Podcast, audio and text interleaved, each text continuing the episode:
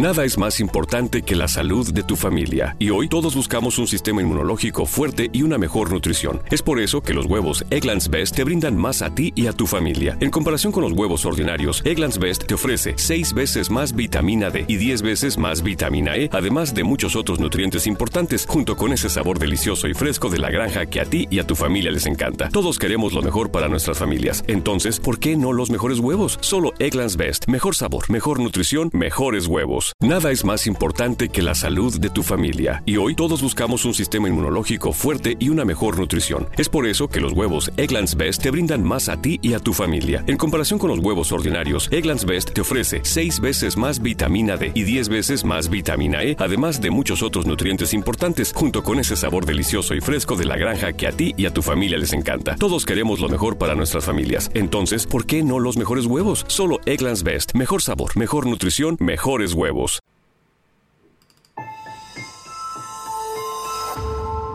Durante años se pensó que el Yeti vivía en los Himalayas. ¡Bienvenidos al Himalaya! Hoy, después de una extensiva investigación, sabemos que no es así. El Yeti está en México. Y este es su espacio. Yo, check this out.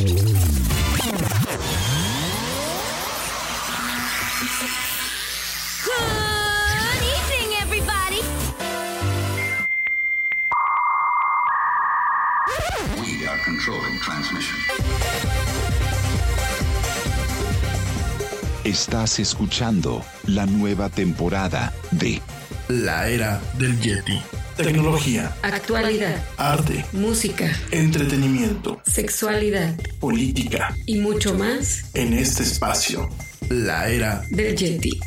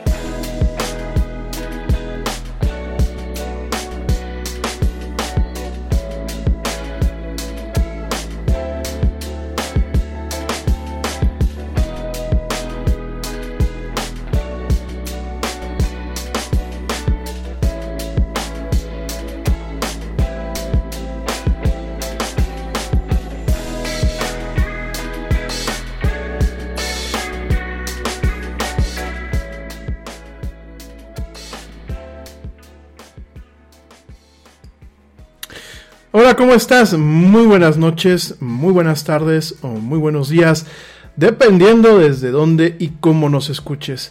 Como siempre, te doy la más cordial bienvenida a esto que se llama la era del Yeti. Soy Ramiro Aiza y me da un tremendo gusto estar contigo en esta emisión, hoy jueves 26 de noviembre del 2020, en este programa donde nos encanta hablar de mucha actualidad, mucha tecnología y muchas otras cosas más.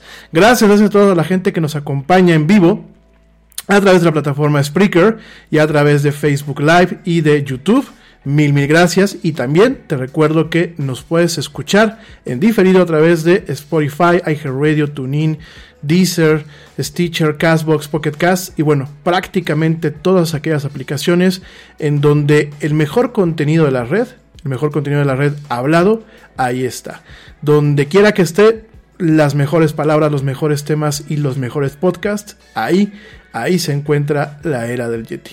Hoy Hoy pues otra vez estamos de gala, estamos en un programa muy muy muy bueno, va a ser un programa muy interesante y estamos vestidos de gala, ¿por qué? Porque bueno, hoy nos acompañan pues otra vez dos grandes invitadas, tenemos a la maestra Claudia García y tenemos a la maestra Laura Núñez, mi abuelita, con los que vamos a estar platicando sobre cómo conservar, cómo conservar los alimentos.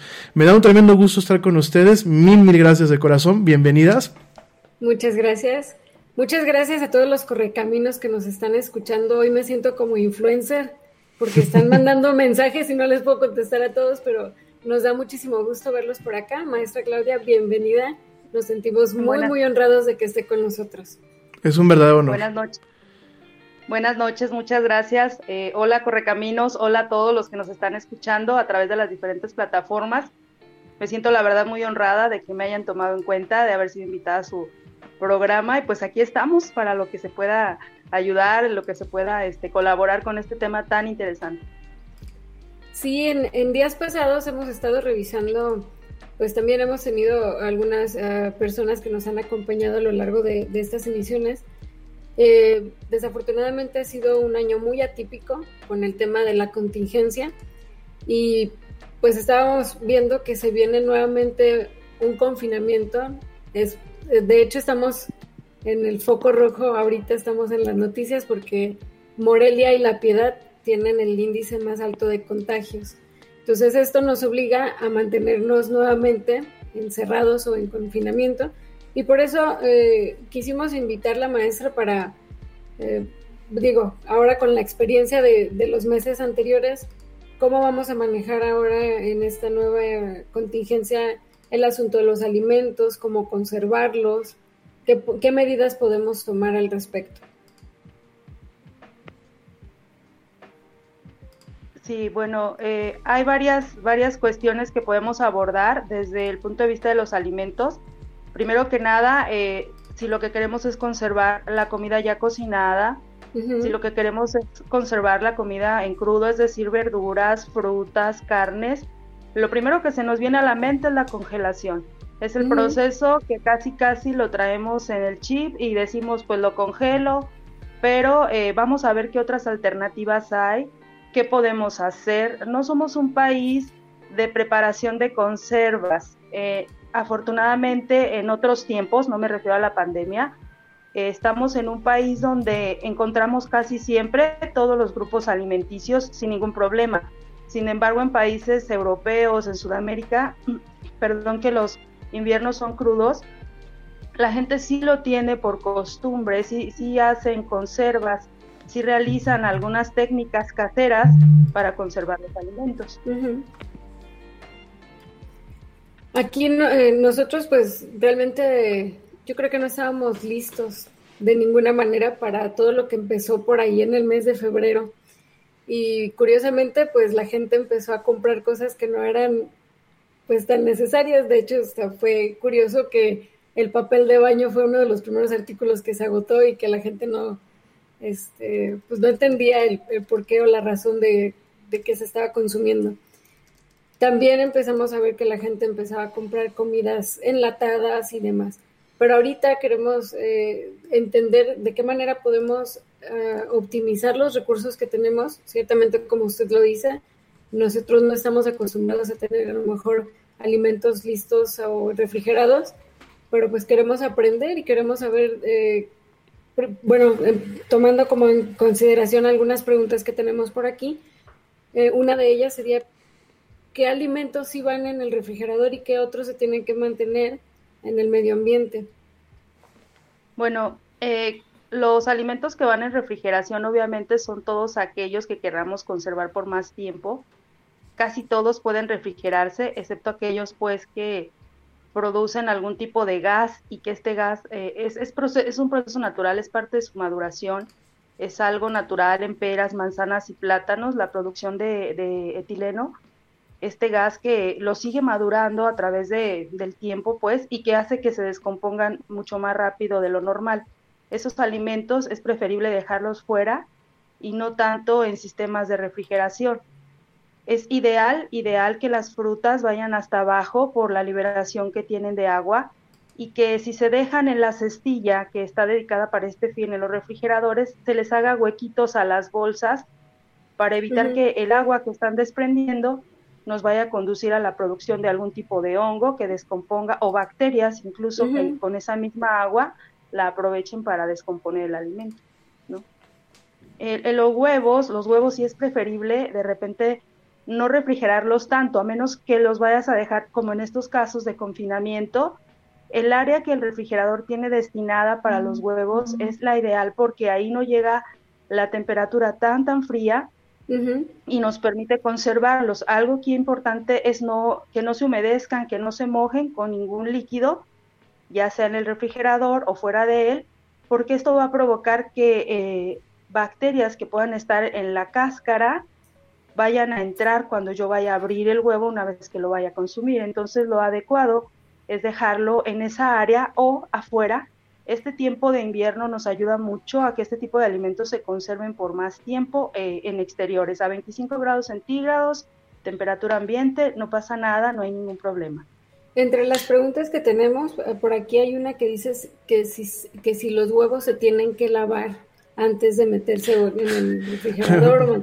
Se me adelantaron a la pregunta. Porque dice que, a veces recomiendan que sí se tienen que lavar y, este o que se tienen que mantener así. Bueno, eh, la mayoría de las empresas eh, donde los huevos no son orgánicos, donde es una producción a granel, eh, tiene procesos de limpieza toda vez que el huevo va a expenderse. Entonces, muchas veces no es necesario lavarlo y lavarlo desde antes, porque además eh, el, huevo es una célula y la célula tiene una membrana y una pared celular permeable, entonces lo que va a ocurrir es que si yo le pongo agua, esa agua va a entrar al huevo y si yo lo consumo días después puede ser que yo lo esté deteriorando, o sea que, que algo que yo consideraba que era bueno vaya a perjudicar más al producto que lo que le pueda ayudar.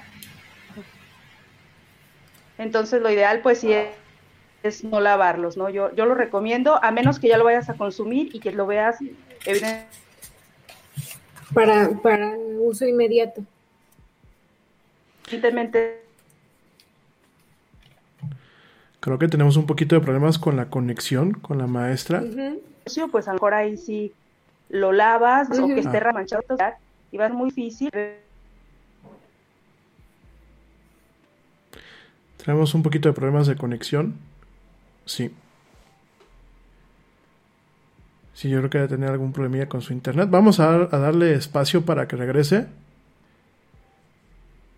Yo creo que se habrá desconectado.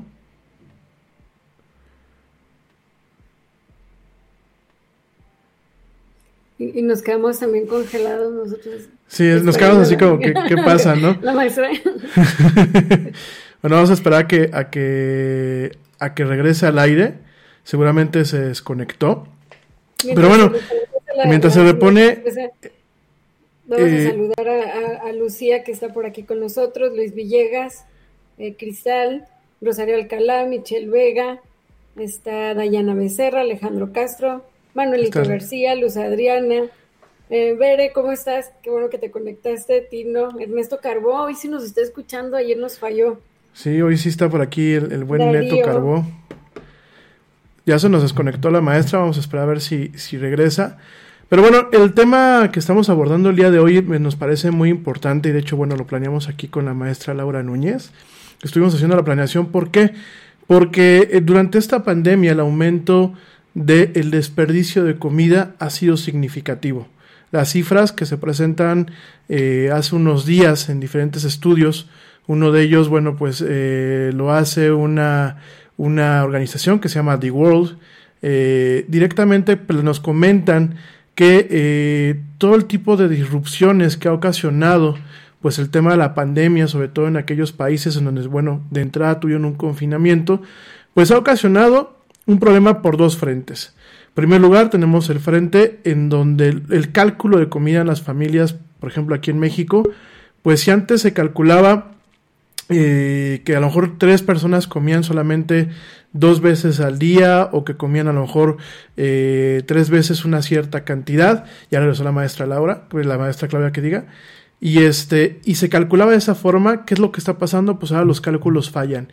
Y en muchas casas, pues no están acostumbrados a tener a los niños, a tener, por ejemplo, también a los abuelos, eh, tener a todo el mundo, pues todo el día. ¿Y qué pasa? Pues en ocasiones se compra comida de más. Entonces llega un momento en que esa comida se echa a perder y se tiene que tirar. Esa es la primera parte.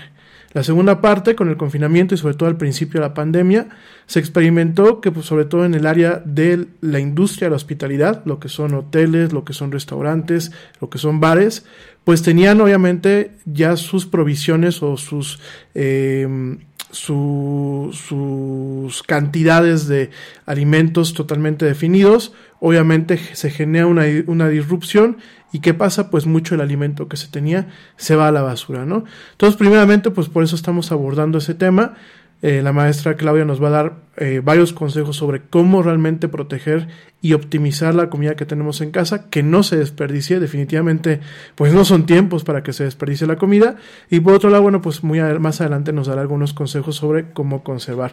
Creo que se volvió a desconectar la maestra Claudia. Que tendrá algunos problemas con el internet.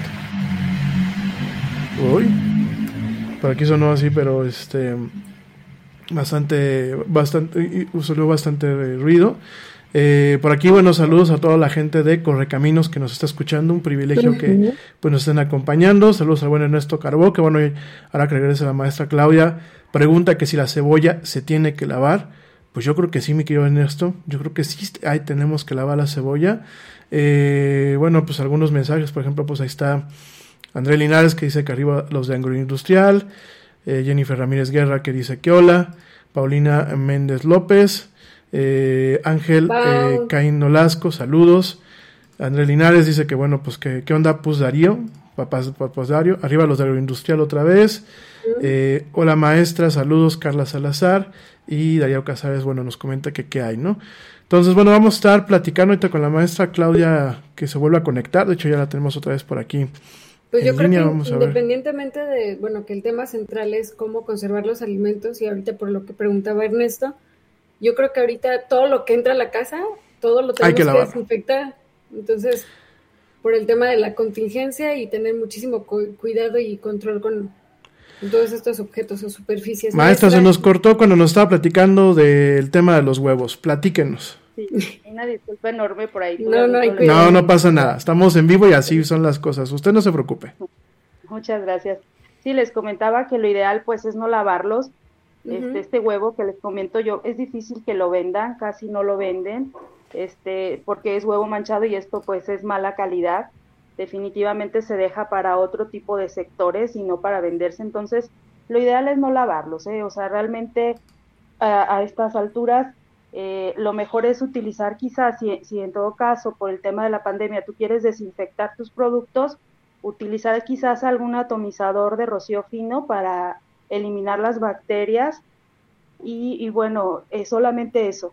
En el tema de desinfectar todo lo que entra a la casa, eso sí es bien importante que sepamos, pues, porque también hemos estado abusando del cloro y recordemos que también eso puede ser este, muy perjudicial para nuestra salud. Entonces, sí utilizar eh, las porciones o las dosis recomendadas eh, por los mismos proveedores o que te venden el, eh, vaya el, producto y, no utilizar cantidades exageradas porque también ha habido intoxicaciones fuertes con el tema de querer desinfectarlo todo. O sea, sí se vale, sí se puede, pero siempre hay que seguir las recomendaciones, ¿no? No utilices por arriba de 200 partes por millón porque te estás arriesgando, ¿no? Solamente tu salud, sino alguna inflamación de, de tus mismos pulmones, ese tipo de cosas que ocurren cuando utilizas dosis altas de cloro en lugares cerrados. Entonces, sí desinfectar, este, y lo que decíamos, optimizar lo más que se pueda. O sea, si yo preparé comida de más, perfectamente puedo guardarla congelada en un recipiente cerrado, me puede durar inclusive tres meses sin ningún problema. Y cuando la quiera volver a utilizar, es importante aquí también colocarle fechas, el saber cuándo la metí, no, no dejarla eh, los siglos ahí en el refrigerador porque tampoco es la idea, sino saber cuándo la metí, cuándo voy a sacarla. Estos envases de ahora me ayudan mucho a que yo pueda etiquetar y guardar la comida. Eh, sí también es importante decir que no se le debe dejar espacios grandes de aire, sino procurar casi llenarlo al tope o al borde, taparlo, congelarlo. Y una vez descongelado, eh, obviamente en condiciones controladas, eh, hay mucha gente que tiende a descongelar en microondas, lo cual es pues algo agresivo para el alimento. Y a veces recongelar no se recomienda. ¿eh? Una vez que yo lo vaya a utilizar, debo consumirlo en su totalidad porque ahí me arriesgo a que bacterias eh, crezcan eh, por acción del calor del horno o a que yo haya producido que esas bacterias que estaban ahí como dormiditas, que estaban en latencia, se reactiven y vayan a descomponer alimento, generar toxinas y puedan provocarme después una intoxicación alimentaria. Entonces no, no es recomendable. Ok, eh, por aquí nos comenta o nos pregunta Darío Casares que a qué se debe que los lácteos son muy delicados en cuestión de conservación.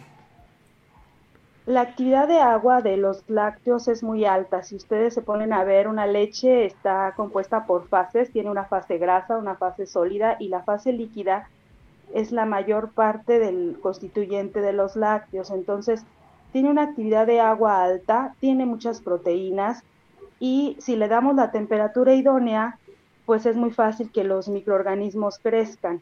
El pasteurizar, el eh, eh, hervir, por ejemplo, atenúa solamente el crecimiento de muchas de estas bacterias que finalmente terminan por eh, degradar la vida útil del alimento en poco tiempo. Por eso los lácteos, específicamente la leche, tiene una vida de anaquel tan corta porque tiene mucha actividad de agua. Nosotros los que nos dedicamos al asunto de los alimentos, los tecnólogos de los alimentos, los ingenieros agroindustriales, peleamos contra eso. Nuestro afán es que siempre el alimento te dure más y peleamos con la actividad de agua, ¿no? Reducir la actividad de agua es un punto importante que sí me gustaría destacar aquí cuando se trata de conservar, por ejemplo, algunos vegetales y que le quiero conservar los nutrientes, ¿no?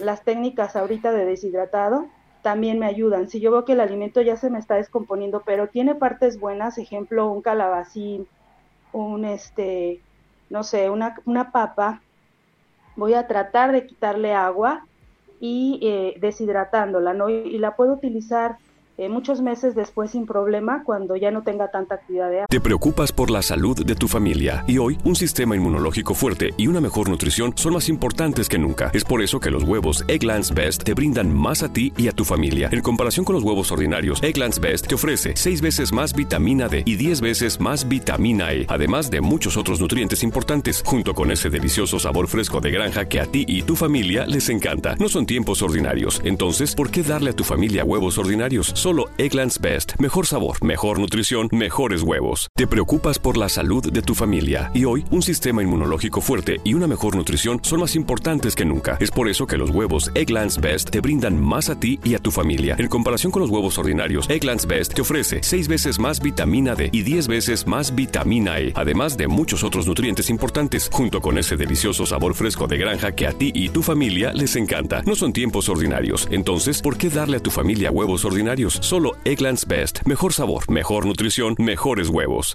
Entonces, esta parte de los lácteos es, debido a esto, a que tienen demasiado alimento bueno para las bacterias, que es la proteína, y tienen el medio adecuado porque tienen una gran cantidad de agua. Ok, por acá André Linares nos comenta que dice su mamá congela la leche, pero después no sabe igual. ¿Es recomendable? Híjole, es muy complicado debido a los procesos de congelación. Eh, el proceso de congelación rápido eh, ayuda a que eh, el alimento se conserve, pero también forma cristales que al descongelarse destruyen o se llevan en su destrucción muchas de las proteínas que estructuran la leche, por ejemplo. Entonces, el que no sepa igual es porque muchos de los constituyentes que ya tenía la leche, pues ya no están en las mismas proporciones, inclusive puede cambiarle el sabor. En algunas ocasiones, este, cuando hay algún, alguna presencia de eh, enzimas que son degradadores biológicos de los alimentos, inclusive puede cambiar hasta el sabor, ¿no? Y el color de la leche. Entonces, no es recomendable este, congelarla, ¿no? Este, siempre es importante seguir, sobre todo en la leche eh, común, la que es pasteurizada nada más, lo más importante es seguir eh, la recomendación del proveedor de quien te la vende, este, de cuántos días te va a durar y no utilizarla después de esto porque seguramente se va a agriar. Por aquí tenemos un comentario de Samantha Flores Dice, ¿qué tanto tiempo es considerable congelar la carne si lo que queremos es consumirla lo más fresco posible? ¿Y qué podemos hacer para mejorar la conservación? Bueno, aquí hay un tema que de repente este, les resulta controversial a muchas personas. La gente considera que es mucho mejor comer la carne fresca, me refiero quizás recién matada. Eso va a ayudar a la calidad de la carne, al sabor incluso, etcétera. Algo que nosotros sabemos es que no es así. La carne debe pasar por procesos de enfriamiento, conocido por todos como rigor mortis, y este, una vez que yo congelo un cárnico, me puede durar hasta nueve meses sin ningún problema congelado. Eh, y cuando lo descongele, sí es importante seguir eh, la indicación de que sea la descongelación en temperaturas controladas, es decir, en refrigeración. Entonces la gente de repente te dice mucho, a mí me lo dicen seguidísimo, maestra, es que ¿Cómo es posible que la carne no sepa igual? No sabe igual porque hay actuación de enzimas proteolíticas, que son estos agentes biológicos que degradan la carne y que van a ayudar a suavizar la carne. Se le va a quitar actividad de agua porque va a perder sangre y entonces el sabor y el color y la textura van a ser totalmente diferentes en una carne que se acaba de sacrificar a una que pasó un proceso de refrigeración y probablemente hasta de congelación, ¿no? Ok. Eh, por aquí comenta Tino González que por qué los chiles serranos se ponen muy arrugados, ya estén en el refrigerador o no. Eh, el tema con los chiles es que van a estar perdiendo agua, igual que todas las verduras. Por eso yo les indicaba que cuando colocamos las verduras en el refrigerador, debemos hacer estos huequitos en las bolsas y los colocamos en la bolsa eh, para que estén eh, liberando agua. Las verduras van a seguir liberando agua durante su proceso, perdón, de descomposición, a pesar de estar en la refrigeración. La refrigeración lo único que hace es retardar el proceso, más no eliminarlo, ¿sí? Mucha gente piensa, ahí está el refrigerador, debe estar bueno. No necesariamente. Todo, inclusive en refrigeración, tiene una, eh, una caducidad o una vida útil en la que el alimento te va a servir y cuando ya de plano no te sirve, eh, pasa esto, ¿no? El, chile se va a ir arrugando porque va a ir perdiendo agua. Aquí hay un comentario que me parece sumamente interesante. Nos dice Ángel Caín. Eh, dice, esta cuarentena de cierta forma nos ha obligado a hacer compras masivas de despensas, aumentando a su vez pues eh, nuestra huella ecológica. Dice, ¿algún consejo para no afectar tanto al, ambiente con los residuos que se están generando?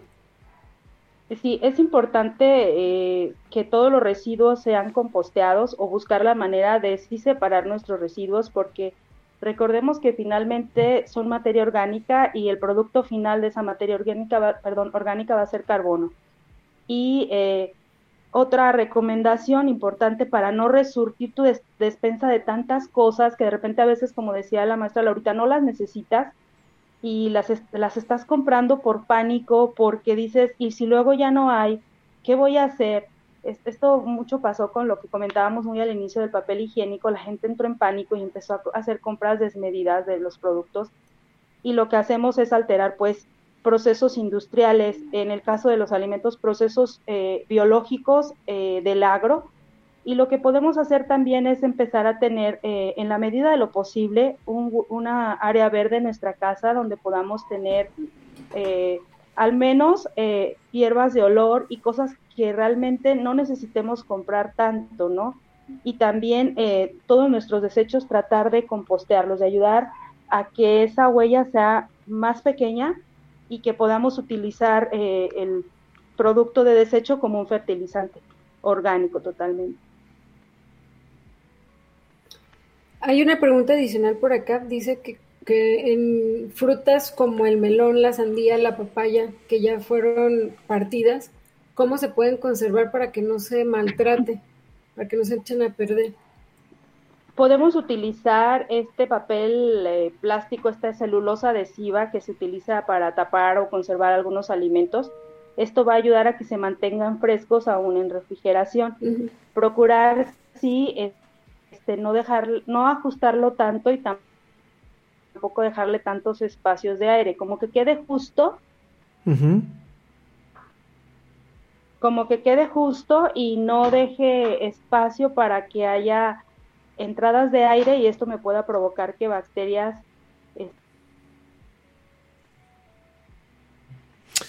Creo que ya la perdimos a la maestra Claudia de nuevo. Sí, creo que ya se nos fue la maestra Claudia. Bueno, ahorita, ahorita vamos. Ah, ya está de vuelta. perdón, maestra, creo que tuvimos ahí un problema de conexión. Nos decía de, la papaya y de ese tipo de, frutas. El papel, eh, esta película adhesiva, ni muy justa ni muy suelta. Así es, y, pues procurar que sea ese tipo de plástico y no plástico normal, porque este papel está hecho de celulosa en su mayor eh, parte, que es un componente natural de las plantas y que no te va a causar eh, pues ningún tipo de contaminación química ni te va a ayudar ni te va a hacer que sude el alimento porque tiene pequeños poros o membranas por donde hay un intercambio gaseoso, ¿no? Entonces, igual a los plátanos es importante que lo, se lo coloquemos en la parte de arriba, donde conectan pues con, con las demás eh, frutas, ah, o sea, plátanos también, es importante que cuando vengan ya cortados, es decir, que ya no vengan en su manita original, le coloquemos este plástico y nos va a ayudar a conservarlos también por el El plátano más o menos, bueno, antes de, de, pasar a la pregunta de Fernanda Rivera, el plátano ¿Cómo podemos eh, saber más o menos cuánto nos va a durar cuando lo compramos en el supermercado? Yo usualmente me voy con el tema de que esté verdecito, ¿no? Pero realmente me he dado sorpresas en donde compramos el plátano verde y al día siguiente ya está, inclusive un poco aguado. ¿Cuáles serían ahí un consejo? Pues la estrategia sí es comprarlo verde, eh, buscar que esté en un punto de maduración eh, adecuado y contrario a lo que la gente piensa, lo ideal es eh, conservar o colocar el plátano solo. a veces lo ponemos en el frutero con otros frutos como manzana, naranja. Y esto hace que se descomponga más rápido. Aquí dependiendo de las temporadas del año, el plátano eh, va a madurar eh, más rápido o más lento debido a la temperatura del ambiente. Entonces, sí es importante que revisemos también que no venga con manchaduras negras, aunque estén verdes, Muchas veces traen estas manchas eh, negras y eso ahí ya indica que fue golpeado el producto y que por ahí puede estar ya en proceso de, esa eh, pequeña mayugadura que se le hace al, al plato, va a producir que bacterias entren y empiecen a degradarlo, ¿no? Ok. Qué bueno que nos comenta, porque digo, muchas veces uno llega y agarra los plátanos así como están y, y después uno se lleva eh, sendas sorpresas, ¿no? Por aquí Fernanda Rivera nos comenta que cuál es el tiempo de descomposición de los mariscos. Los mariscos son productos que eh, tienen una actividad de agua. Siempre eh, que hablemos del tema de conservar alimentos, nuestro punto focal va a ser el tema de la actividad de agua. Entonces tienen una actividad de agua alta, por lo que si no son congelados, eh, el producto va a durar muy poco. O sea, un producto fresco realmente dura muy poquito y no tiene como una vida larga de anaquel. A lo mejor en la costa probablemente sí, pero todos los que vivimos acá en la zona centro, la, eh, la verdad es que vamos a recibir producto congelado y es debido a que realmente no tienen una vida útil muy larga los mariscos porque tienen una actividad de agua alta. Otros es porque al estar en contacto con el agua del mar, que pues a veces no es precisamente la más limpia, pues ya van a traer bacterias que van a empezar a degradarlos una vez que, eh, que los mariscos fueron o se mueren, pues es un proceso normal, pues, de, degradación de los, de los cárnicos y en general de todos los animales que se mueren, ¿no? Antes de, continuar con todas estas preguntas que nos están abriendo el apetito porque estamos hablando de 10.000 cosas que se nos pueden antojar, hay una pregunta que me resulta también bastante interesante. Eh, dice, ¿la industria alimentaria tendrá que evolucionar después de la pandemia? ¿Y, de qué forma sería o qué podemos esperar al respecto? Bueno, eh, se había hablado mucho antes de, que se pudiera eh, predecir lo que iba a ocurrir de una transformación, sí, sobre todo en el área de China, que fue donde inició todo esto, de una revolución a, lo que es la industria alimentaria.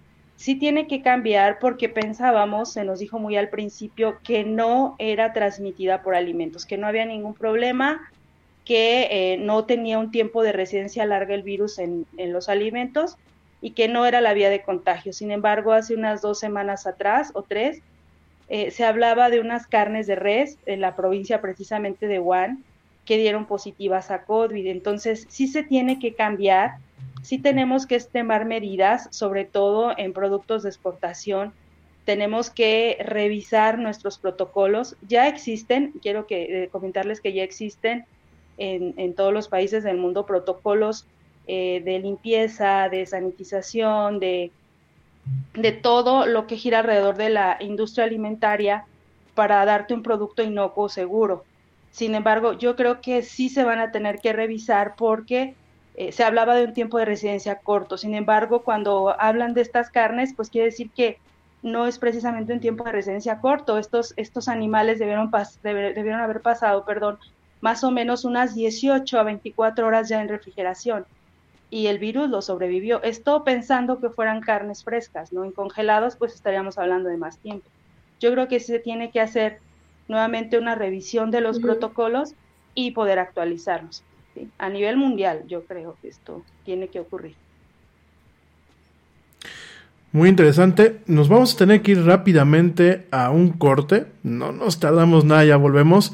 Les recordamos nuestras redes sociales para que nos acompañen en esta pues muy interesante plática que seguro va a seguir dando mucho de qué hablar a lo largo de estos, de estos minutos que vamos a estar al aire y probablemente para otros programas. Les recuerdo nuestras redes sociales, en Facebook nos encuentran como La Era del Yeti, en Twitter nos encuentran como arroba el Yeti oficial y en Instagram nos encuentran como arroba la Era del Yeti. No nos tardamos nada, ya volvemos, no se desconecten, sigan escuchando esto que es La Era del Yeti.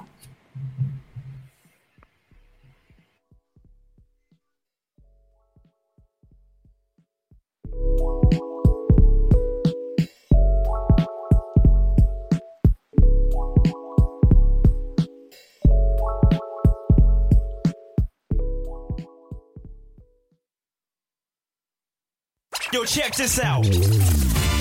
Este corte también es moderno. No te vayas.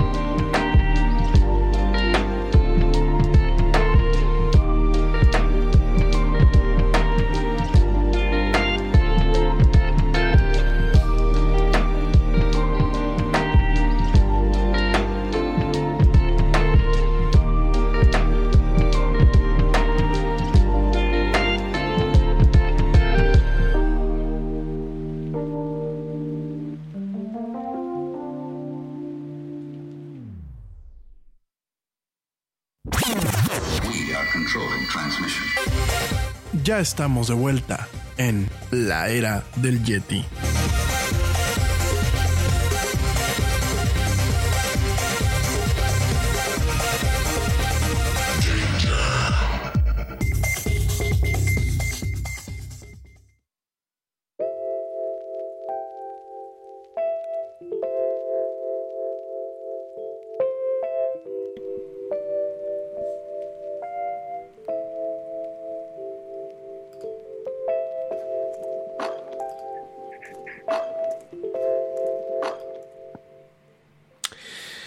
Y ya estamos de vuelta en esto que es la era del Yeti. Mil gracias a toda la gente que nos continúa escuchando, que nos continúa viendo, que nos acompaña ya en esta noche de jueves, en esta noche de viernes chiquito, como dicen en otros programas.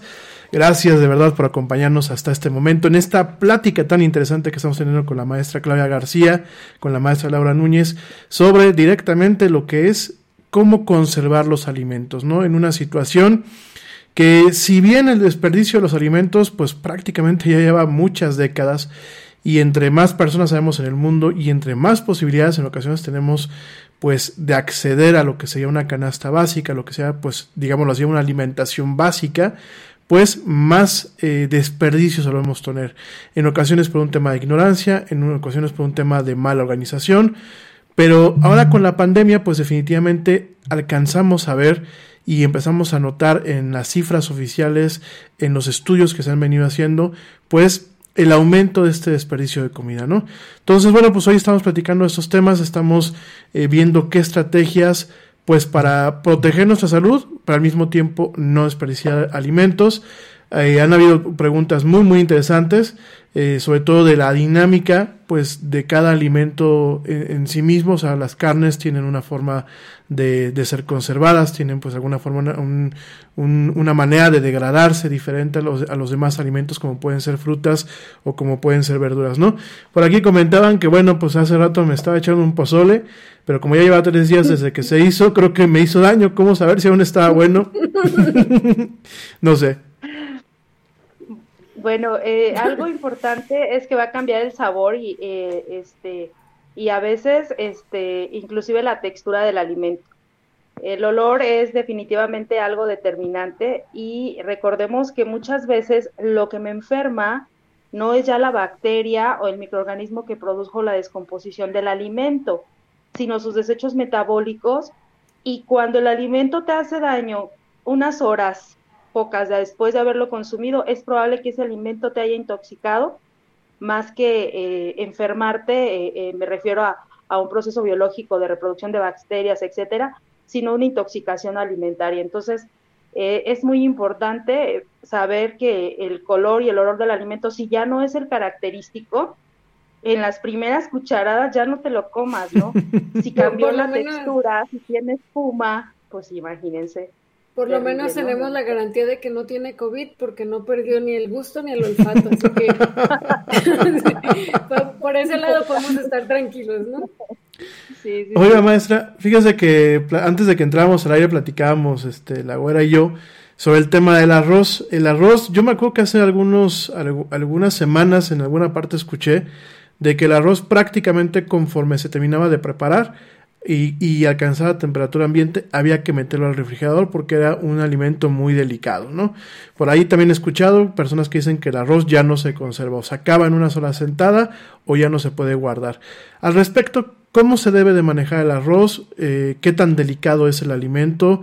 ¿Qué, qué vicisitudes hay o qué temas hay eh, en torno a este cereal que pues realmente es muy importante aquí en México, más importante en otros países, pero ¿Qué, qué, qué podemos hacer para realmente no desperdiciarlo y conservarlo de una forma adecuada?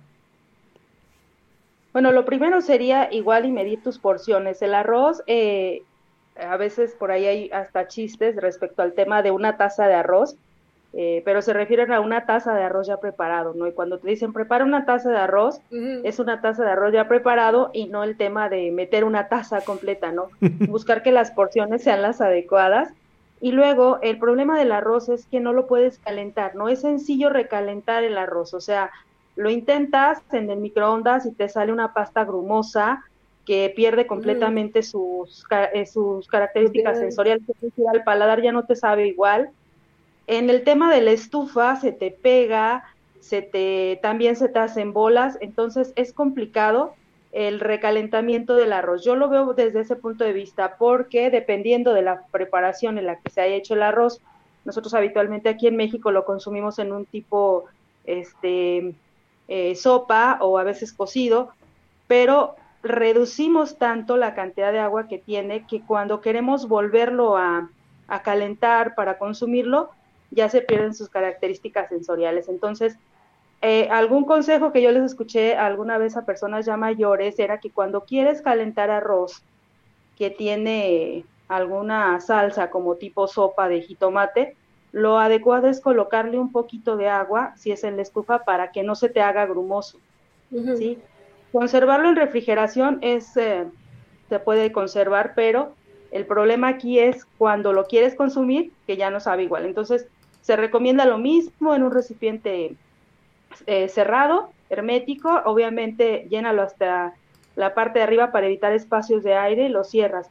Y cuando lo vayas a consumir, si tiene algún tipo de salsa, le colocas un poquito de agua para calentarlo y puede ser que recupere algunas de sus características, pero el arroz es un tema complicado por la forma en la que se prepara aquí en nuestro país. En otros países pues el risotto tiene otras características, otras formas de prepararse y quizás se puede... Te preocupas por la salud de tu familia y hoy un sistema inmunológico fuerte y una mejor nutrición son más importantes que nunca. Es por eso que los huevos Egglands Best te brindan más a ti y a tu familia. En comparación con los huevos ordinarios, Egglands Best te ofrece 6 veces más vitamina D y 10 veces más vitamina E, además de muchos otros nutrientes importantes, junto con ese delicioso sabor fresco de granja que a ti y tu familia les encanta. No son tiempos ordinarios, entonces, ¿por qué darle a tu familia huevos ordinarios. Solo Egglands Best. Mejor sabor, mejor nutrición, mejores huevos. Te preocupas por la salud de tu familia y hoy un sistema inmunológico fuerte y una mejor nutrición son más importantes que nunca. Es por eso que los huevos Egglands Best te brindan más a ti y a tu familia. En comparación con los huevos ordinarios, Egglands Best te ofrece 6 veces más vitamina D y 10 veces más vitamina E, además de muchos otros nutrientes importantes, junto con ese delicioso sabor fresco de granja que a ti y tu familia les encanta. No son tiempos ordinarios, entonces, ¿por qué darle a tu familia huevos huevos ordinarios. Solo Egglands Best. Mejor sabor, mejor nutrición, mejores huevos. Eh, volver a utilizar de mejor manera, pero sí es complicado este tema por eh, la pérdida de sabores y texturas. Ok, entonces lo mejor es tratar de prepararlo para, o sea, sí que para una sola sentada y acabárselo en ese jalón, ¿no? Es lo ideal, porque el recalentarlo te va a generar muchos, muchos inconvenientes. Ok, muy amable. Vivimos en, eh, vivimos en el país del recalentado, entonces. no, y ahora en diciembre, pues es cuando más se pone en auge el recalentado. Por aquí, Jessica Morales nos dice que cuál es la mejor forma de conservar las tortillas de maíz. Eh, las tortillas de maíz, una forma de conservarlas es eh, separarlas de una en una, ¿sí? no dejarlas, dejarlas que se enfríen separadas, porque si las dejas juntas, es probable que dentro de esas uniones, eh, por acción de que vienen calientitas o están recién hechas y están calientitas, se genere vapor de agua y por ahí se queden a vivir algunos honguitos. Entonces las separas, las enfrías, las colocas en una bolsa plástica, le haces muy pequeños huequitos, muy chiquititos, para que salga eh, el agua que también a veces genera, no siempre, ya cuando están frías es menos la posibilidad de que se genere agua, y les pones un sello de estos eh, tipo los que trae el pan de caja, ya sabes, este pequeño alambrito y las guardas en el refrigerador y te duran bastante tiempo, sí, bastante tiempo, puede ser que te duren eh, dos semanas, semana y media más o menos. Excelente. Mm. Qué padre, porque pues también eso, muchas veces la tortilla de maíz luego, luego empieza a hacer estos honguitos de colores y pues sí, definitivamente se vuelve un problema. Por aquí comenta Itzel Aguirre Guevara, ¿el queso de qué manera se puede conservar aparte de la refrigeración? Aquí va a depender mucho del tipo de queso. Eh, recordemos que hay quesos en todas las categorías, desde el que tiene más agua hasta el queso más seco, hasta quesos madurados. Va a depender del tipo de queso los quesos frescos tienen una vida útil corta, igual que todos los lácteos, aproximadamente unos seis días en refrigeración, si no tienen un proceso de cocción, es decir, queso como tal, sin hacerle ningún tipo de preparación, seis días aprox en refrigeración, obviamente tapados, obviamente en condiciones de, de un este, recipiente sellado o cerrado, no sellado, cerrado. Y este, los quesos un poco más eh, madurados o con menor actividad de agua eh, pueden conservarse muy bien en el medio ambiente, no te les pasa nada mientras estén en envases bien cerrados y que no tengan eh, la posibilidad de que entre aire u hongos, aunque como su actividad de agua es muy baja porque son quesos muy secos tipo cotija o cuál sería el otro, este, no sé, quesos estos que son de, de maduración lenta, pues sí te duran un poquito más en medio ambiente, ¿no? No hay mucho problema y en refrigeración pues todavía más, te puede durar hasta un mes. Pero el tema de los quesos frescos sí es igual que la leche, es complicada dada su cantidad de agua que tienen y eh, en muchos casos en las comunidades eh, no los pasteurizan, entonces todavía les restan vida de anaquel al no pasteurizarlos. Eso también es muy, muy, muy, muy interesante. Eh, yo, por ejemplo, pues me acuerdo que he visto quesos que los dejan, por ejemplo, el parmesano. Yo no lo he visto que lo, que lo refrigeren, ¿no? Y siempre me llama mucho la atención porque digo, bueno, pues a lo mejor se les va, se les va a hacer feo, ¿no? Pero con todo esto que nos está usted platicando, pues cobra mucho sentido de que cada queso tiene su forma de ser cuidado y de si se les refrigera, si se les mantiene una temperatura a lo mejor eh, no tan, tan por en, no, a la, no de, del medio ambiente, pero tampoco de frío, ¿no? Muy, muy interesante, la verdad, también. Yo tengo una pregunta por aquí que dice que quiere mantener el anonimato, así que uh. no dejamos en el anonimato. Pero pregunta que, ¿qué alimentos tienen que estar en el refrigerador enfrascados o en recipientes? Bueno, es recomendable para la mezcla de, para evitar la mezcla de sabores, es recomendable que todos los alimentos que tengas en tu refrigerador estén en algún tipo de empaque. Obviamente las frutas, ya decíamos, a lo mejor le pones esta película para evitar la combinación de sabores y de olores dentro de tu refrigerador. Si es una comida eh, y tú la preparaste y ya tiene un proceso de cocción o un tratamiento térmico del tipo que sea, lo ideal es que esté cerrado, porque eh, los refrigeradores suelen combinar sabores y no es agradable que tú pruebes la comida y te sepa a todo menos a lo que originalmente era. Entonces sí es recomendable que los alimentos preparados por ti estén tapados y los que vengan eh, de compras del exterior en tu despensa los dejes en su empaque original cerrados. Es lo más recomendable. Y así evitas riesgos, contaminación cruzada y combinación de sabores porque el sabor a refri sí existe. Sí, sí existe el sabor a refri, El sabor a refri sí existe. Oiga, de veras, maestra, ¿a qué se debe el sabor a refri? Eh? Que es muy, es muy especial ese sabor. E, eso es debido a esto, ¿no? A que dejas un alimento expuesto a las condiciones de tu refrigerador donde metiste carne, donde metiste pescado, donde metiste comida preparada, arroz, este, no sé, de todo un poco, y esos sabores se combinan y como es un ambiente cerrado, pues van a, ya van a llegarle a tu producto que no estuvo empacado, que no estuvo sellado. Por eso lo ideal es que lo que metas a tu refri, pues vaya en recipientes cerrados, tapados, para evitar este tipo de cosas. Además, eh, hay un riesgo muy alto de contaminación cruzada, es decir, de que si por ahí alguna de tus frutas o alguno de tus vegetales empezó a generar hongos, esto se te, se te disemine por todo tu refrigerador. Entonces, lo más adecuado es pues mantenerlos en bolsas, eh, en bolsas con pequeños huecos y tus alimentos eh, cerrados. Ok. Por aquí Stephanie LB nos, nos pregunta que cómo se puede conservar las frutas y hortalizas de forma que no afecte tanto a sus propiedades organolépticas como a sus características físico-químicas. Bueno, en el tema de las condiciones físico-químicas hay diferentes formas, o sea, si yo no quiero cambiarle el sabor a un alimento, pero lo quiero conservar por más tiempo, algo de lo, lo que se recomienda mucho es la deshidratación, porque la deshidratación, a pesar de que sí se pierden algunas eh, propiedades del alimento, llámese nutrimentales, a veces de color, se conservan su mayoría. El proceso de conservación por deshidratación es uno de los procesos que más conserva sus características organolépticas y psicoquímicas. Esto es referido a porcentaje de proteína, los carbohidratos, etcétera. Sí se pierde, pero eh, es el que menor los afecta, ¿no? Y se puede hacer en casa sin ningún problema, consiguen una rejilla, una charola una manta cielo, rebanas tus eh, vegetales que ya veas que no están en tan buenas condiciones, los colocas ahí y los cubres con otra manta cielo, obviamente para evitar los insectos, y los dejas al sol. Se deshidratan muy bien. Hay algunos que tienes que ponerle algún tratamiento para evitar la oxidación, como las manzanas, las peras. Eh, mucha gente les pone algunas gotitas de jugo de limón y esto evita la oxidación y con esto se pueden deshidratar eh, sin perder mucho sus características nutrimentales. Ok, por aquí también tenemos muchas preguntas, maestra, así que nos, nos, nos, va a disculpar. Este, trae, trae mucho, mucho, mucho, muchas personas que están interesadas y muchas, pues las preguntas, sí, se van empatando.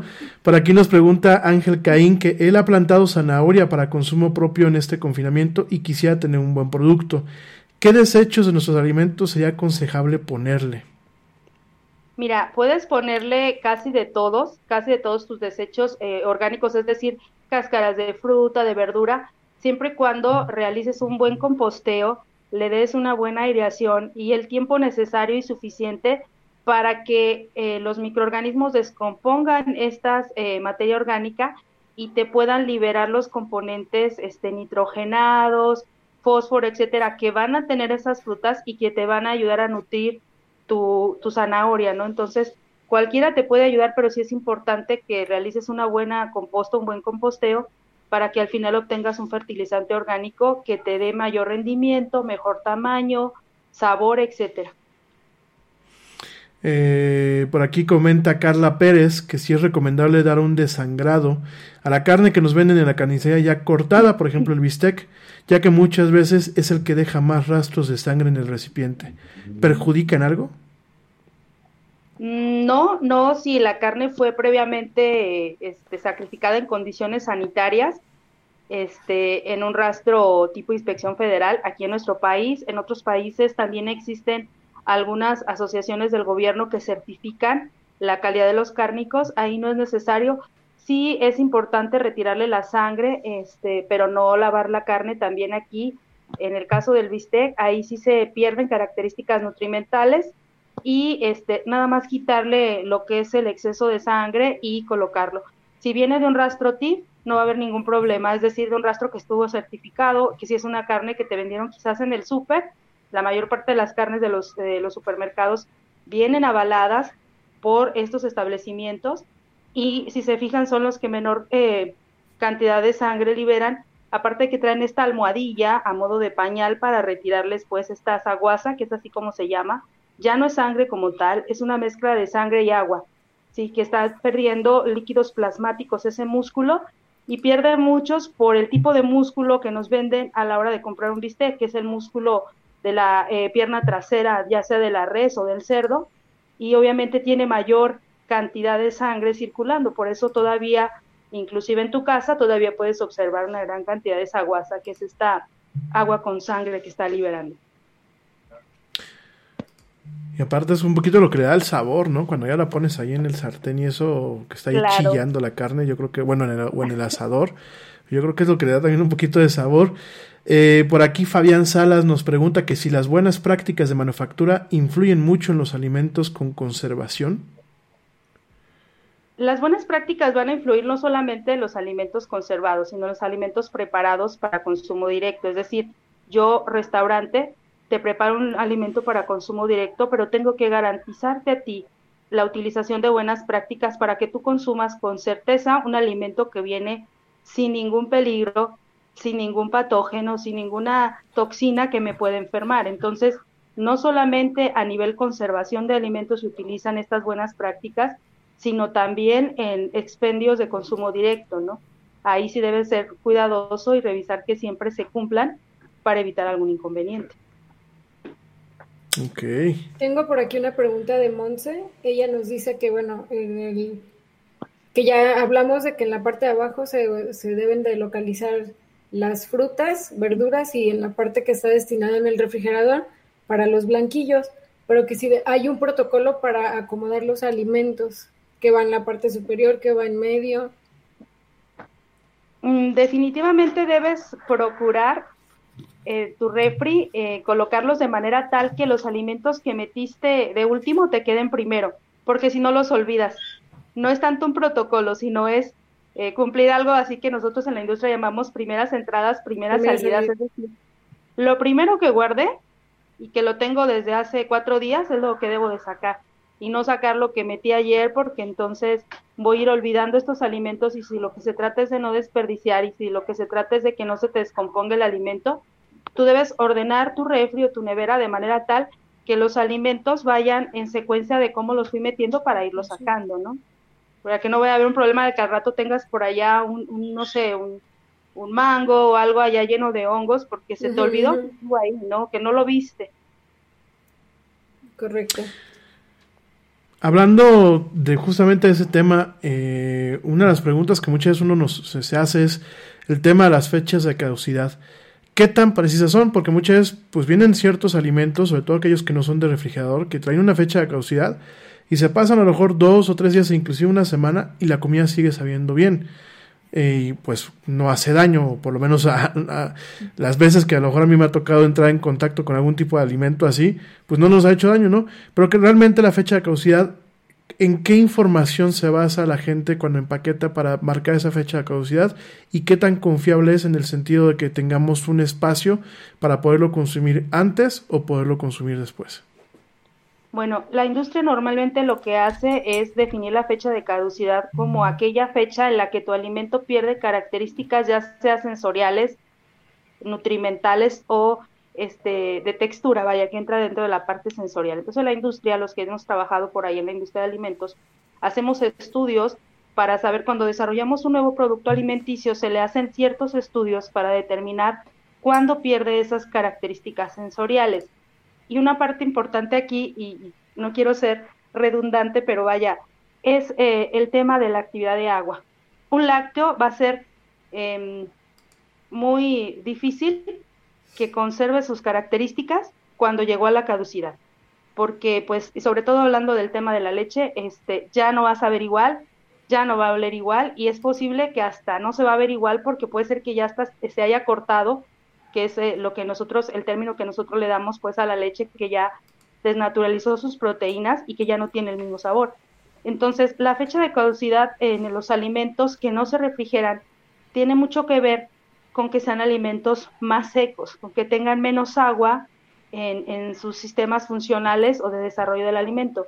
Aquellos alimentos con mayor actividad de agua, es decir, con que tú lo sientas que son más húmedos, eh, no te confíes tanto en consumirlos días después de la fecha, porque te pueden generar problemas. Sin embargo, si tienen agentes químicos conservadores, por ejemplo las carnes que tienen esta parte curante y que tienen conservadores, es probable que después de la fecha de caducidad aún los conserven, ¿sí? Si, sobre todo si son en empaque cerrado, ejemplo los jamones que vienen en pieza completa. Eso es muy, muy este, fácil que los puedas consumir dos o tres días después y que tengan sus mismas características. Pero un lácteo va a ser muy difícil, ¿sí? Por este tema que les digo de desnaturalización de las proteínas. Eh, una pregunta más. Dice que cambia, cambia las propiedades nutricionales de los productos estando los productos congelados y aún así es bueno. Eh, sí, el tema es que no van a cambiarte demasiado, vaya, este, si te va, es, es un riesgo tolerable, es un riesgo tolerable, sobre todo pensando en que van a cambiar, pero no tan significativamente, y en la medida en la que van a cambiar, tú lo vas a propiciar por la forma en la que los descongeles. ¿Sí me explico? Si haces una descongelación rápida, van a perder totalmente sus características. Pero si haces una congelación lenta con temperatura congelada, es probable que muchas de sus características estén. Va a perder proteínas, va a perder algunas de sus características nutrimentales, pero no todas, ¿no? No todas, y eh, es un riesgo que se asume cuando se congela un producto alimenticio. Ahorita hay técnicas muy buenas, eh, esta de, cristales pequeños, que ayuda a que no se rompan tanto estos enlaces que eh, químicamente hablando, que estructuran el alimento a nivel nutrimental, que son las proteínas, que son las más afectadas, ¿no? Entonces ahorita la industria ya ha creado muchos sistemas buenos donde tú puedes este, descongelar el alimento y ellos lo congelan de manera tan rápida que no se genera eh, tanta pérdida. Pero les digo, es un riesgo tolerable. Sí es bueno, eh, cuando tú quieres conservar. Si tu objetivo es que te dure más el alimento, por ejemplo, supongamos ahora con el pavo, ¿no? Hoy que es el Día de Acción de Gracias y que mucha gente ya lo festeja aquí en México, que quieras conservar tu pavo, porque el pavo generalmente haces mucho, o en Navidad, ¿no? Haces demasiado y lo quieres conservar. ¿Se vale congelarlo? Sí. ¿Va a perder algunas de sus características? Sí, pero no todas. Ok. Eh, hablando un poquito acerca de, de este tipo de situaciones, en donde pues ya empezamos también a entrar en un campo de quizás mitos y verdades. ¿Qué tan malos son? Son dos preguntas. La primera es, ¿qué tan malo puede ser un conservador? Porque mucha gente inclusive busca lo orgánico porque no tiene conservadores. Mucha gente de plano no se para en los supermercados porque dicen es que esto tiene conservadores. Esa sería la primera pregunta. Y lo segundo es, ¿qué tan malo es cocinar la comida en el microondas? Bueno, perdón, en relación a la primera pregunta, los conservadores en todas las legislaciones del mundo, no creo que solamente sea nuestro país porque están en el códex y el códex pues es un, una entidad que regula el agregado de, aditivos a nivel internacional, permiten solo cantidades pequeñas de los conservadores. Obviamente en cantidades altas muchos de estos sí tienen condiciones de ser cancerígenos y de producir algunas este, enfermedades eh, crónico-degenerativas, pero el tema es cómo los consumes, qué tanto los consumes, ¿no? Hace algunos años atrás yo estaba en la industria cárnica y hubo un revuelo internacional porque la FDA se le ocurrió decir que los jamones producían cáncer. Así, tajante y literal. Y en la industria, o sea, se nos vino el mundo encima porque a pesar de que sí había estudios comprobados que el abuso en el consumo de productos cárnicos curados a la larga era un factor detonante para cáncer, no fue así interpretado por la FDA. Entonces, hay muchos mitos eh, respecto al tema de los alimentos. Yo siempre les digo a mis alumnos, los alimentos no son malos o buenos. Lo malo es cómo los consumimos y lo que hacemos para metabolizarlos, ¿no? Si nosotros no hacemos nada para que nuestro metabolismo aligere esa carga, pues vamos a tener problemas. ¿En qué proporción más o menos van los conservadores? Bueno, van del, del orden del 0.5%, por ejemplo, un benzoato o un este, antioxidante va más o menos en esa proporción en los alimentos, que del 100% del alimento significa pues casi nada. No quiere decir con esto que sean buenos, pero volvemos al tema del riesgo, ¿no? Es un costo-beneficio. Si yo quiero conservar mi alimento, yo, industria eh, láctea, cárnica, de cereales, de hortalizas, etcétera, y yo sé que no existe otra manera, pues voy a arriesgarme con el aditivo. Aquí ahorita el tema del orgánico está muy, muy, muy, muy eh, in, más está por el tema de los pesticidas, creo yo. Algunas gentes sí están renuentes a, los conservadores, pero vaya, la cantidad es poca y este sería también no recurrir o estar recurrentemente con un mismo alimento, sino hacer eh, variar nuestra dieta para evitar que eso ocurra, ¿no? En el tema del microondas, pues eh, me considero que es bueno calentarlo en el microondas, sí, siempre y cuando la vida nos ha hecho llegar estos, a estos, a estos este, instrumentos porque nos exige rapidez, ¿no? Eh, en la medida de lo posible no es tan recomendable, es bueno calentar en la estufa, pero a veces el tiempo nos come, además estamos en la época del lo quiero todo, lo quiero ya. Claro. Entonces, eh, es el tema de, esta rapidez. Es eh, más o menos similar la radiación de una luz ultravioleta que te pueden poner cuando te bronceas o cuando te pone la uña. Es más o menos ahí parecido. Entonces, tampoco es así como de si ya calenté un año en el microondas, pues me voy a enfermar. A lo mejor la exposición no es tanta, pero pues buscar alternativas y variar las técnicas, porque sí se puede. A veces eh, ya nos acostumbramos tanto al microondas que ya no queremos voltear a ver la estufa, ¿no? Por el tema de la rapidez.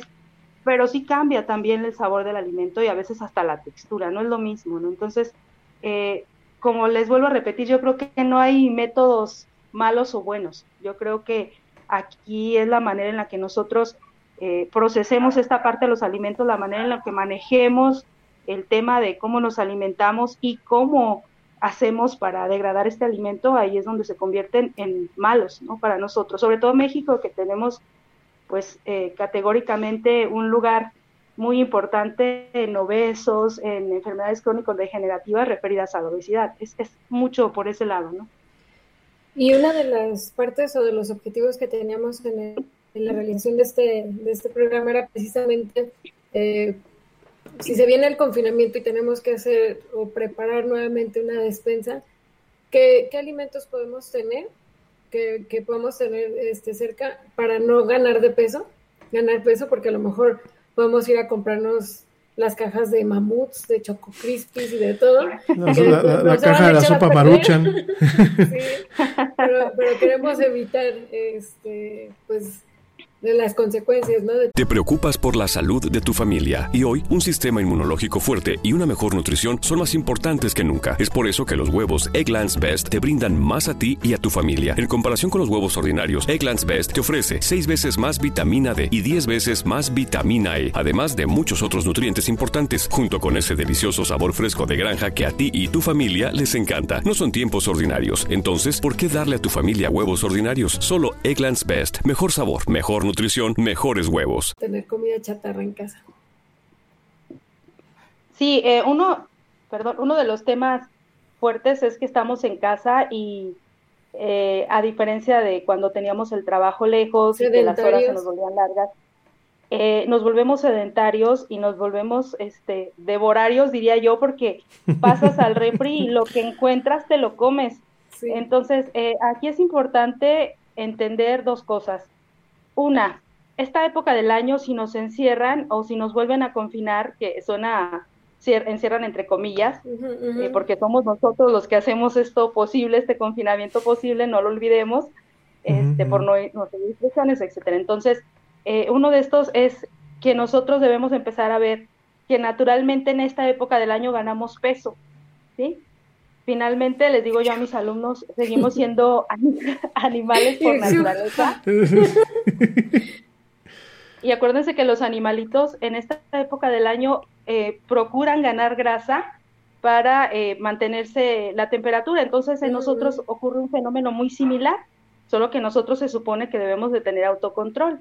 Entonces el tema aquí de los alimentos es procurar sí tener frutas, verduras de la temporada en la medida de lo posible. Si no te es si no te es posible salir al súper eh, o, si se vuelven a hacer las largas filas que algún día vimos en, la, en el pasado confinamiento, buscar consumir local, no buscar eh, la tiendita, buscar el, el súper pequeñito, esto donde te vendan alimentos este, frescos y que sean de la temporada y que te ayuden a que no ganes tanto peso, porque si es lo que se te antoja, la galletita, el pastelito, el chocolatito con el pan, sí hazlo, pero procura, ya lo sé, procura hacer un poquito de actividad física ahorita que se vienen las fiestas, este, pues si te comiste cinco tamales y más o menos llevas este, unas diez mil kilocalorías cuando necesitabas solo dos mil, pues procura subir y bajar las escaleras, baila, este, en las posaditas, ahí familiares, obviamente con tu familia y con todas las precauciones, trata de bailar, trata de ejercitarte, porque lo que consumes, ahí se va a quedar, o sea, todo lo que vayas consumiendo se te va a ir quedando si tú no lo metabolizas o lo empiezas a, a mover en tu organismo. Entonces, nada más les recuerdo pues eso, ¿no? Que comemos y comemos en exceso Sí, que, y bueno, yo lo veo eh, de repente que, que, tengo a mis sobrinos aquí en casa y, y, yo los veo tan aburridos que, lo, que siempre están pidiendo algo, que hay de comer, que hay de y no, no tienen hambre, están aburridos, simplemente que necesitan... Y luego no hacen... Uy, ah, ya, ya, ya, regresó. Sí, sí, sí, me voy y regreso, aquí estoy todavía. Oiga. Este tema mucho... Sí, lo escucho. No, no, no, perdóneme maestra que la, interrumpí. Sí, les decía que, que, es más por aburrimiento porque realmente no tienes hambre, o sea, ¿No? tenemos hasta, nosotros tenemos sustancias químicas reguladoras del hambre, pero realmente son como las leyes, ¿no? Como lo que pensamos los mexicanos de las leyes, que se hicieron para romperse y no les hacemos caso. Y tu nivel de saciedad ya está, pero sigues picando y sigues buscando comida. Entonces, procura sí eh, consumir alimentos sanos y lo que es grasa, no que la vayas a eliminar. Yo siempre les digo, todos los grupos alimenticios son necesarios, los necesitas, pero procura que sean las cantidades correctas y luego sí degrádalos, porque porque si no, imagínate, este, vamos a terminar llegando a nuestros centros de trabajo cuando esto pase y no nos van a reconocer, no nos van a reconocer. Fíjese que la pregunta obligada, porque cuando, cuando vino la, la doctora Areli, la hicieron y ahora se la van a volver a hacer a usted. ¿Qué tan mala es la sopa maruchan? Pam, pam, pam, pam. bueno, en esencia, eh, no solamente la sopa maruchan, existen carbohidratos muy pesados que al cuerpo le cuesta muchísimo trabajo degradarlos. Esta sopa está hecha de mezclas de esos carbohidratos que al cuerpo le cuestan mucho trabajo degradarlos. Si, eh, digo, todos hemos cometido el pecado alguna vez de la sopa, a pesar de que hemos escuchado N mitos sobre la sopa, todos lo hemos hecho. Entonces, lo importante saber aquí es que aunque ya lo hayamos hecho, pues podemos degradarlo, sí, solo entender que se va a tardar más nuestro cuerpo. No quizás los meses que dicen por ahí en los mitos de Internet, pero sí se va a tardar más porque le cuesta mucho trabajo romper todos esos enlaces grandes de las cadenas enormes eh, de, componentes que tiene la sopa, eh, específicamente de carbohidratos. Y bueno, a lo mejor consumirla como un pecado este, o como un gusto culposo, pues se vale pero si, si consumiste la sopa, también se vale que ese día, si vas a ir a algún lugar, lo hagas a pie. Deje el coche. Que vayas por la sopa caminando. Y... que vayas al Oxxo por la sopa caminando. que, te ganes el derecho de comer. Claro, claro, claro que sí. Yo les digo, eh, hace mucho fuimos a un foro y había una, una doctora que decía, nuestros antepasados se alimentaban con manteca, chile y frijoles y no eran obesos. Le dije, sí, doctora, pero nuestros antepasados iban por la leña, cocinaban el tamal, mataban el cerdito, o sea, desgaste físico. Sí, totalmente. Finalmente se reduce a eso, ¿no? Se reduce a eso. ¿Y qué es lo que más nos cuesta ahorita, sobre todo en esta en este confinamiento, en esta pandemia? Preguntan por aquí Johnny Barrientos, ¿el aguacate es recomendable dejarlo dentro o fuera del refrigerador para alargar un poco su duración? Generalmente es mejor dentro, dentro del refrigerador, porque fuera los procesos de maduración no se detienen. O sea, el proceso de maduración de las frutas va a seguir y seguir, y entonces si tú lo dejas fuera, se va a acelerar, igual que el caso que comentábamos del plátano. Eh, sin embargo, si lo pones dentro del refrigerador, es, es posible que te dure un poquito más. Como recomendación, si lo partiste, si le cortaste un trozo, colócale a lo mejor con un paño, una servilletita, en la parte donde le, cortaste para evitar la oxidación, un poquito de aceite, de aceite de cocina, mm, del que sea, lo tapas y sigue tan verde y no se te oxida. Pero sí es recomendable en refrigeración. ¿También se puede utilizar el limón? Sí, aunque, bueno, yo personalmente he comprobado que es más efectivo el aceite. El aceite. A mí me ha funcionado mejor. Inclusive en las salsas o en el guacamole, si les pones, ojo, eh, no vayan a hacer que le vayan a echar un montón de aceite, son unas gotitas. Sí, sí. no, no. No, no, no, porque luego van a decir, dijo que aceite y le echan medio litro, no, es unas gotitas nada más para evitar la oxidación. Ok. Eh, por aquí preguntan tanto Ángel Chávez como Darío Casares, que yo creo que es la misma pregunta. ¿Qué método de conservación es el que usted más recomienda y por qué razón? ¿O qué método creen que es más efectivo para conservar los alimentos? Bueno, va a depender de lo que tú quieras lograr con el alimento. Yo personalmente me gusta mucho la deshidratación en lo que son hortalizas y carnes. Pero bueno, em, a veces uno busca cambiar las texturas, los sabores. Y bueno, em, específicamente en, hablando de esta carne cecina o beef jerky, pues eso sí le cambia el sabor y la textura y la consistencia a la carne, pero vaya, se conservan eh, la mayor parte de sus nutrientes y si tú quieres darle un sabor, si te gusta, este, pues es lo adecuado. Yo recomiendo mucho la deshidratación, ah, la salazón y en algunos casos, en el caso de las frutas, el, este, la formación de algunos tipos de jarabes, eh, los almíbares, esto para conservar y que en una época del año en la que tú no tengas, esta fruta disponible, caso del mango, nosotros trabajamos con una industria que congelaba la pulpa de mango, obviamente con altas dosis de azúcar para ayudar a la conservación, porque se necesita todo el año y no, todo el año está disponible, pues son productos estacionales nada más. Ok. Muy, muy interesante lo que están comentando. Eh, por aquí comenta Dayana Becerra cómo conservar los alimentos en cuanto a lo que es pescado. Creo que de la misma Eh, pues, forma, ¿no?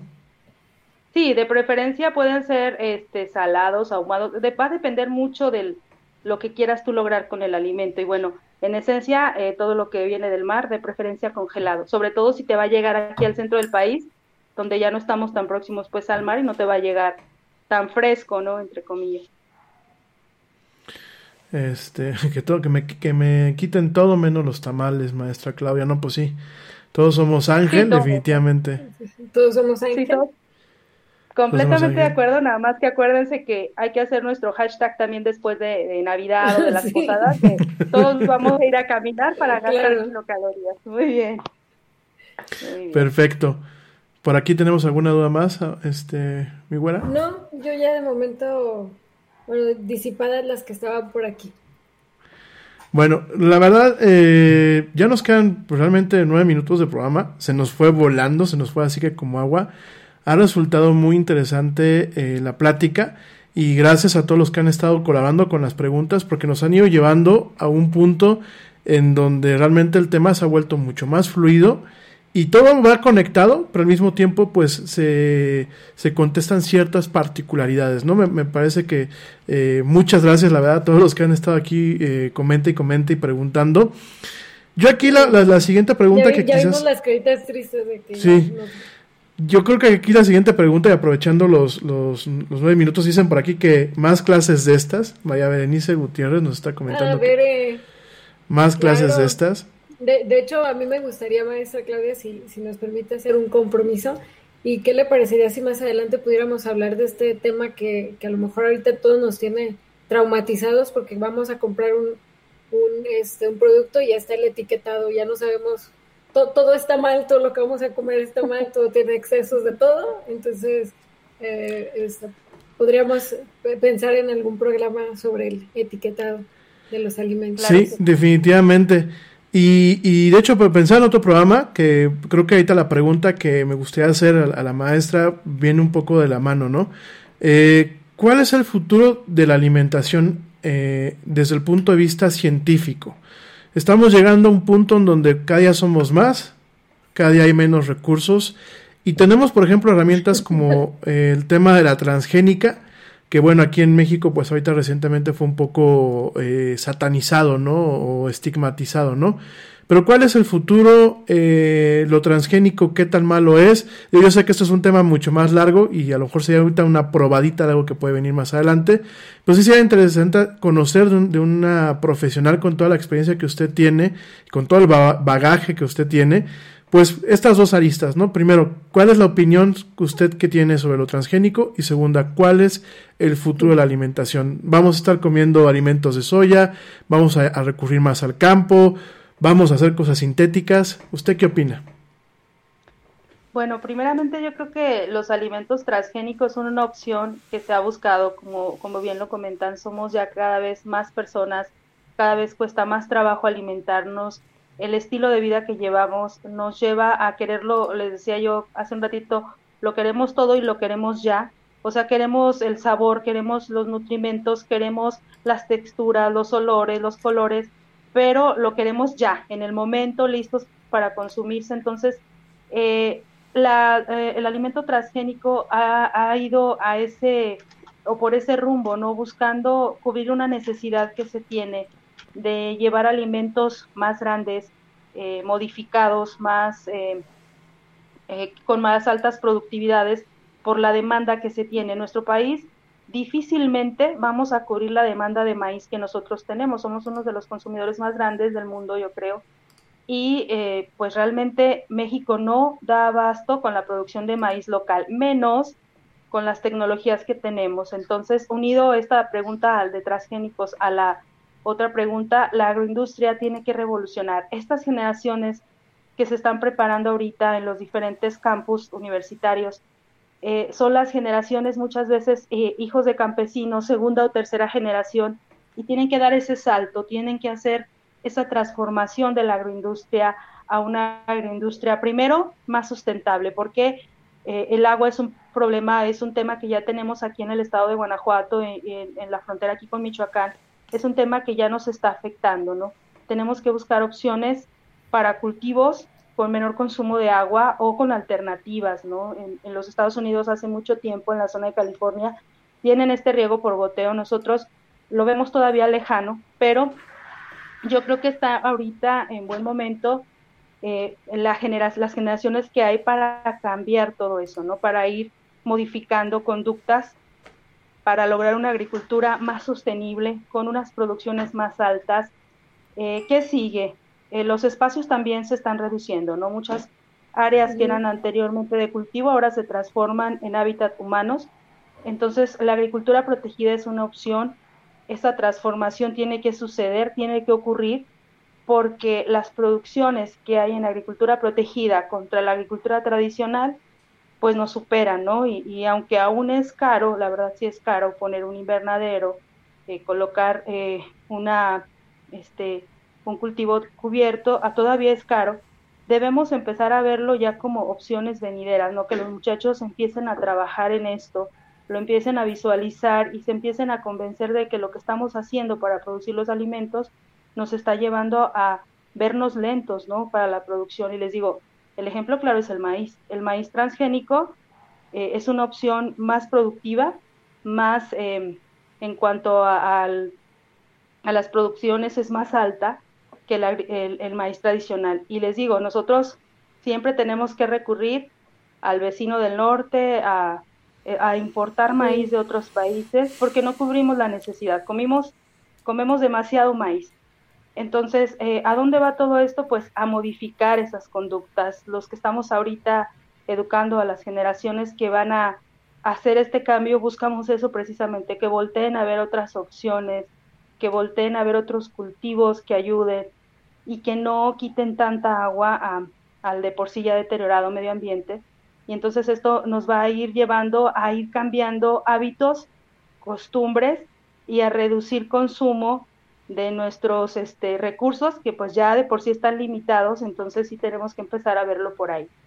Los transgénicos sí es un tema que me gustaría tocar aparte, porque es un tema que tiene no solo una arista, muchas aristas, y sería interesante verlo desde otro punto de vista, no más ah, que fuera un tema quizás único, pero bueno, eso es lo que sigue yo creo que en la agroindustria, tenemos que buscar alimentar al mundo con esa característica de nutritivo, sabroso, instantáneo, si se puede, ¿no?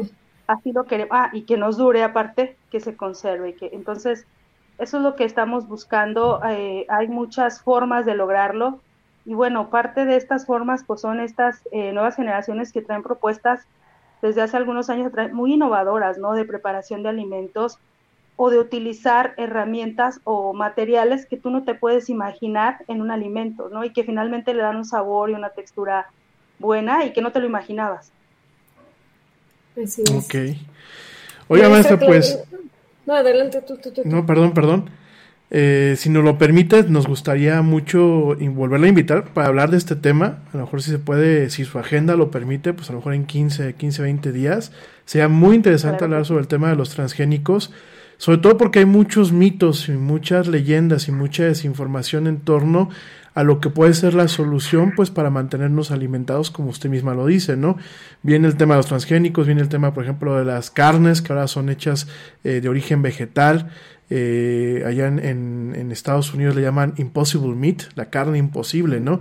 Entonces, eh, creo que son cosas muy interesantes que definitivamente, pues, eh, de primera mano de un, de un experto y de, un, de, una persona con tanto bagaje, con tanta experiencia, pues de verdad que creo que puede realmente hacernos un bien a todos nosotros, definitivamente, maestra. Yo me siento muy honrado de que nos haya acompañado esta tarde-noche. creo que pues sus alumnos la están disfrutando también la clase, por aquí dice que pues ponen y Richie, que les digo, ah, sí, de saber el remedio desde antes, dicen que ahora pusieron atención y entendieron mejor, así que... Totalmente. pues, es el señal de que las clases en línea sí tienen, sí tienen un efecto positivo. Totalmente. Pues ya nos vamos a tener que ir con toda la pena del mundo. Yo creo que por aquí nos gustaría encantarnos quedarnos hasta las 10 de la noche platicando con usted, maestra. Sabemos que también tiene su agenda apretadita, pero ojalá que sí nos pueda acompañar en 15, 20 días para hablar de este tema de lo transgénico. Creo que eh, puede ser muy, muy iluminador para muchos y puede ser un abrir, un abrir de ojos, sobre todo pues con este, estas eh, medidas gubernamentales que se han tomado en contra de todos estos temas del, transgénico. Creo que es muy importante que nosotros como ciudadanos estemos muy bien informados sobre realmente qué es y qué no es. Entonces, pero de antemano, bueno, pues gracias y, de verdad un verdadero privilegio y un honor tenerla esta noche con nosotros, este maestra. No, al contrario, muchas gracias. Me siento muy honrada de que haya tenido este, pues, la atención ustedes de invitarme. Claro que sí, este, mientras no haya ningún inconveniente, eh, yo por aquí estaré con ustedes tratando los temas que ustedes me inviten y claro, en los que me sienta involucrada y con lo que me sienta con un poquito de conocimiento. Con un poquito tiene bastante, maestra. Mucho, mucho, mucho conocimiento. ¿Alguna conclusión?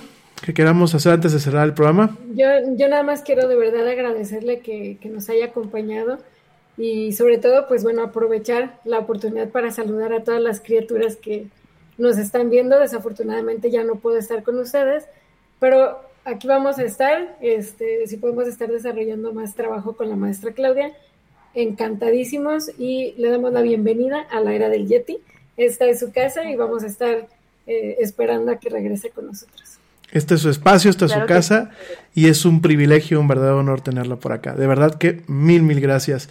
Y bueno, ya nos tenemos que ir, pero a la gente que se está conectando les recuerdo que bueno, nosotros regresamos el próximo lunes en punto de las 7 pm para seguir hablando de mucha actualidad, de mucha tecnología y de muchas otras cosas más. Vamos a estar platicando la próxima semana de Disney Plus, vamos a estar platicando la próxima semana de algunos lanzamientos para consolas que van a ver, vamos a estar platicando de Facebook, de diferentes cosas, ya saben, de temas pues que nos competen en este mundo moderno y todo esto para que a diferencia del Yeti no se queden fríos. De verdad muchas gracias a toda la gente eh, que nos ha acompañado, saludos, bueno pues este, a toda la gente que nos escucha en la India, porque fíjense que estábamos revisando las estadísticas de la parte del podcast, usualmente nosotros no, no salimos todo el tiempo en video y estábamos revisando la parte del podcast en vivo, tenemos mucha gente que nos escucha en la India, en los Estados Unidos, en España. Entonces, de verdad, muchísimas gracias por acompañarnos y por escucharnos y por seguir siguiéndonos ya no solamente en vivo, sino también en diferido. Rápidamente, bueno, pues saludos a Rosario Alcalá, a Diana Becerra, a la mamá del Yeti, eh, a Darío Casares, a María Berenice, a Michelle Vega, a Alejandro Castro, eh, Stephanie, que bueno, ya estuvo también ahí eh, participando, a Monse, a Carla eh, Pérez, a María Berenice, mil, mil gracias, a Jenny eh, González y a Manuelito, que bueno, ya estuvo ahí este, varias veces este, comentando. Nosotros los esperamos la próxima semana, por favor, pórtense mal, cuídense bien, quédense en casa, nieguenlo todo. Y como dice, bueno, se portan mal, se cuidan bien, no hagan travesuras, coman frutas y verduras. Ya, ya lo dijo la maestra Lau. y como dice el tío Yeti, vámonos. ¿Por qué? Porque ya nos vieron. Nos escuchamos y nos vemos la próxima semana. Mil, mil gracias.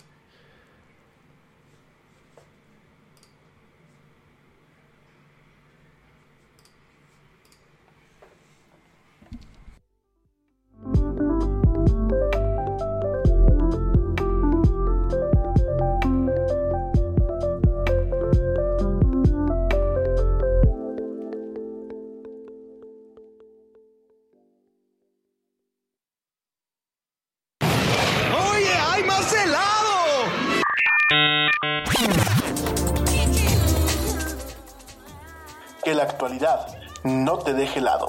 Te esperamos en la siguiente emisión de La Era del Yeti.